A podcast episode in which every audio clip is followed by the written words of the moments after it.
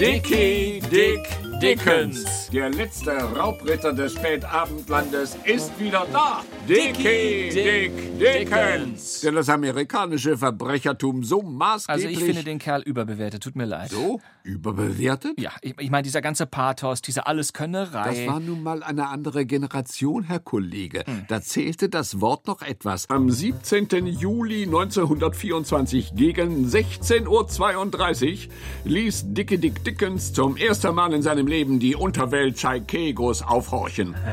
Jim Cooper, in Gaunerkreisen auch Jim, der auch nicht mehr das ist, was er mal war, genannt. ein Schurke aus echtem Schrot und Korn, der es nicht gewohnt war, für seine Missetaten zu büßen. Daher ist es psychologisch auch durchaus verständlich, dass er mit seinem Schicksal hadernd des Öfteren in Wut geriet. Also ich muss schon sagen, Das war sie, die Wut von Jim Cooper. Meine Damen und Herren, Dickie Dick Dickens. Ich kann's nicht mehr hören. Machen Sie erst mal nach. Ich würde mir jedenfalls nicht mehr so die Finger schmutzig machen wie unser toller Held. Sie wären Tschaikego nicht gewachsen gewesen, so sieht es doch nun mal aus, schon gar nicht 1924.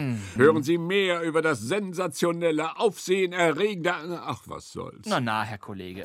Hören Sie, wie alles anfing. Hören Sie mehr über Effi Marconi, Jim Cooper, Mami Tobodatsch und natürlich Dicky Dick Dickens. Den genialen Streiter für Unrecht und Gesetzesbruch. Und zwar in komplett neuer, radiophoner Gestalt. Radio Bremen hat wie immer keine Kosten und Mühen gescheut und hat die einst verschollene, legendäre, allererste Staffel des Straßenfegers von 1960 neu produziert. Freuen Sie sich mit uns auf zwölf neue Folgen nach den alten Originalaufzeichnungen von Rolf und Alexandra Becker. Dezent bearbeitet von Hans-Helge Otto. Na, und? Na los, einmal noch.